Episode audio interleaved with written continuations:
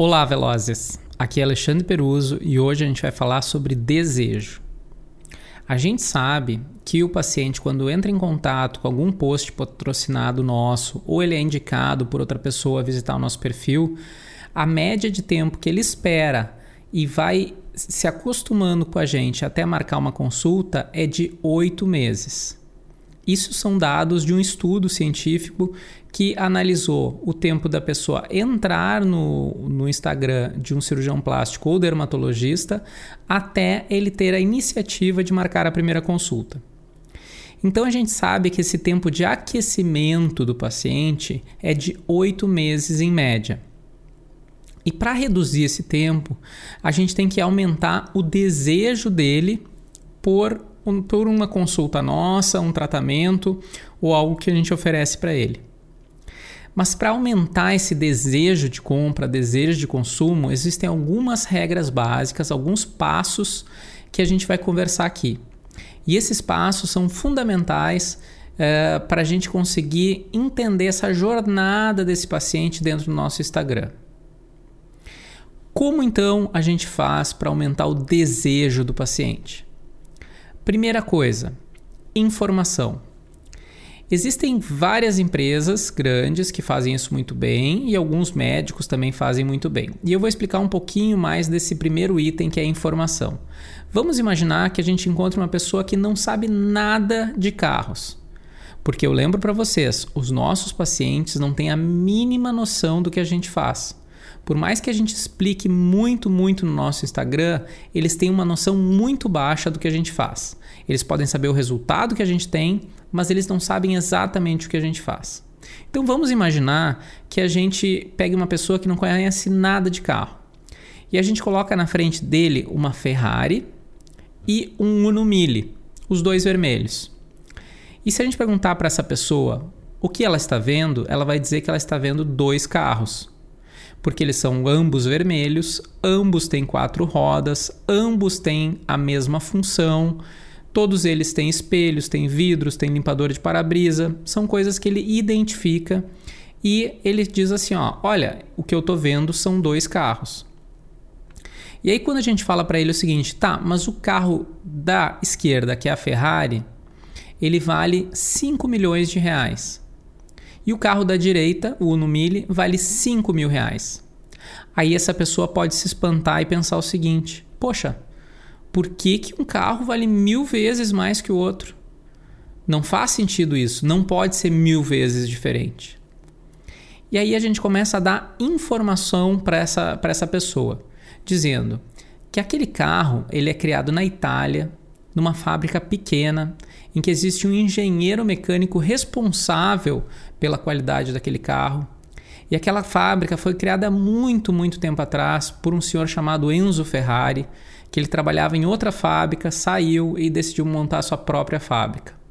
E aí ele dedicou a vida inteira dele para criar um produto de excelência, onde todas as peças são é, formatadas a laser, são nanometradas, são balanceadas ao mínimo detalhe e que todas essas peças são tratadas com produto especial que fazem elas durarem para sempre.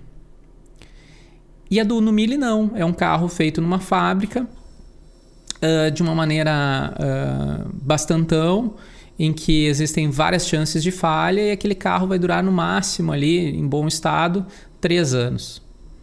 E na cabeça nessa pessoa que não entende nada de carro, ela fala: opa, peraí, então já tem diferença de qualidade entre os dois. O processo de produção já é diferente.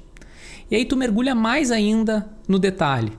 Olha, essa Ferrari ela tem controle de tração eletrônico, ela tem um sistema de leitura de faixas uh, automática, ela tem do, é um motor V12 que ele tem muito mais potência, é um motor que ele está na parte traseira distribuindo mais o peso sobre o carro. É um carro que dificilmente tu vai conseguir sofrer algum acidente porque ele não capota, ele não derrapa.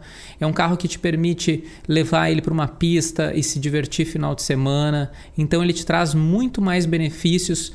Esse couro é muito mais confortável, esse banco é muito mais confortável, a imagem que tu vai passar é melhor. Então, olha só quanto detalhe a gente está agregando. E são mínimos detalhes. Olha, a costura do couro é feita por uma linha especial.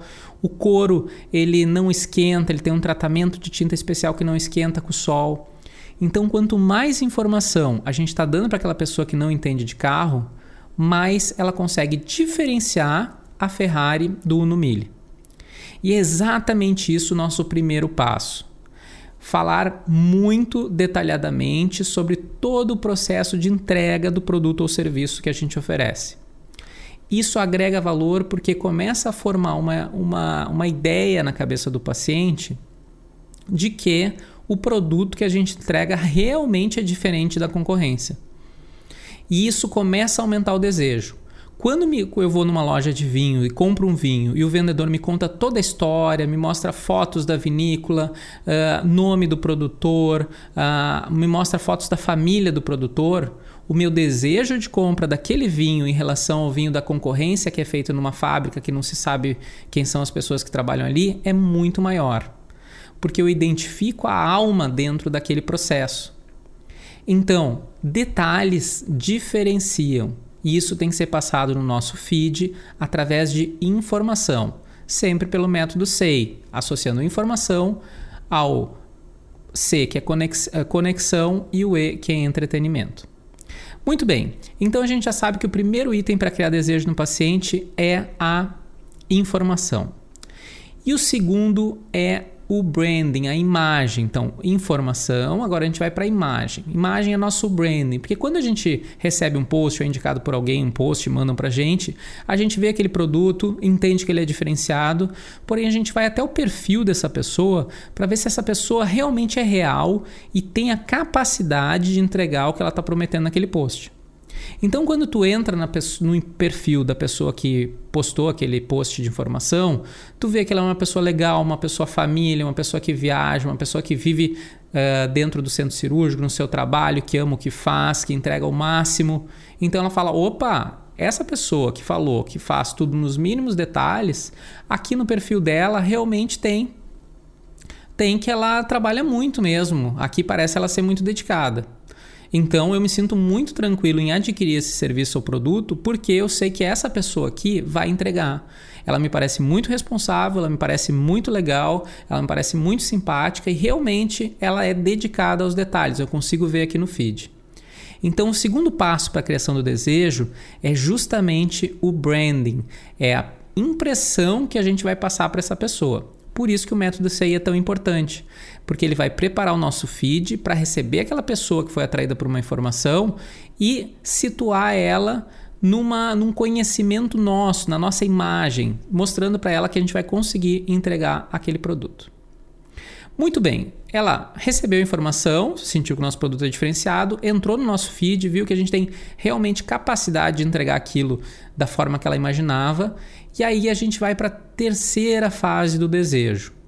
A gente tem que mostrar no nosso feed como a vida daquela pessoa seria perfeita se tivesse adquirindo a solução que a gente está oferecendo.